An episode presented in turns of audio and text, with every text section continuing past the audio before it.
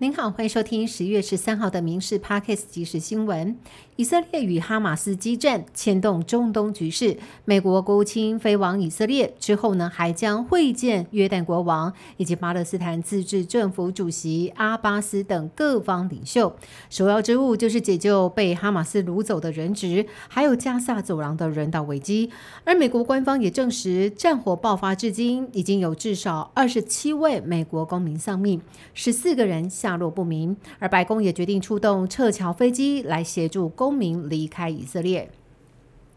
蓝白阵营周六会谈，民进党总统参选人赖清德严阵以待，已经提醒浮选干部注意发展，做好未来一对一的准备。民众党总统参选人柯文哲特别在蓝白和会谈之前发文表示，希望双方以辩论和民调来选出最强候选人。但是中广董事长赵少康却主张，民调只占百分之六十，政党实力占百分之四十，蓝白都还没有谈，要辩论，要民调，政党实力各种条件都出笼，蓝白到底怎么和，还有的谈。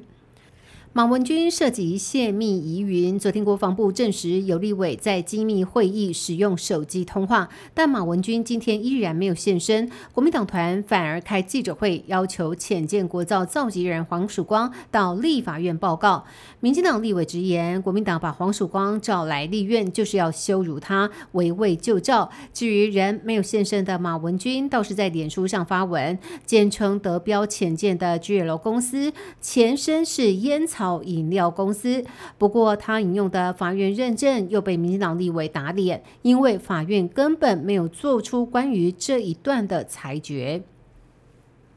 台北市大安区一家寿司店，十二号凌晨四点多，经传顾客斗殴，警方来到现场，双方人马吵个不停。甚至还当警方的面打了起来，警方只好喷辣椒水将现场闹事的人上手铐。警方查出这两方人马原本互不认识，其中一方大骂对方长得像茶碗针，从口角纠纷演变成肢体冲突。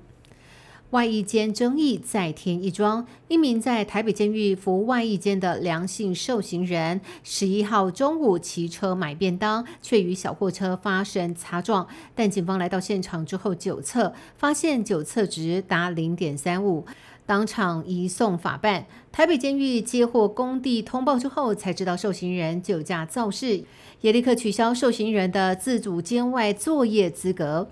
台南一处公寓在四周摆了禁止停车的路障，但是有外国人发现路障上面的英文应该是要写 “No Parking”，但是告示牌上面却写成的 “Not Pork”，没有猪肉，让人怀疑业主是不是得罪了设计师，这让外国人笑称台湾不够国际化。另外，警方提醒，摆放路障有的时候会因为影响通行而违规，民众应该要多加留意。移除日月潭外来鱼种达人，在钓客较少的区域放棍十小时，钓到了五大尾的鱼虎，最重的有十三斤，全部大约五十台斤以上，算是数量少的一次。减少的原因可能很多，但是他怀疑有很大原因是鱼虎怕被电，躲藏逃避的功夫更好。达人表示，鱼虎是很聪明的鱼种，在跟人类斗智之后越来越进化，如果有电鱼就逃之夭夭。因此，还是衷心希望不要偷偷电鱼，否则移除鱼虎行动恐怕会变得困难。以上新闻由民事新闻部制作，感谢您的收听。更多新闻内容也请上民事新闻官网搜寻。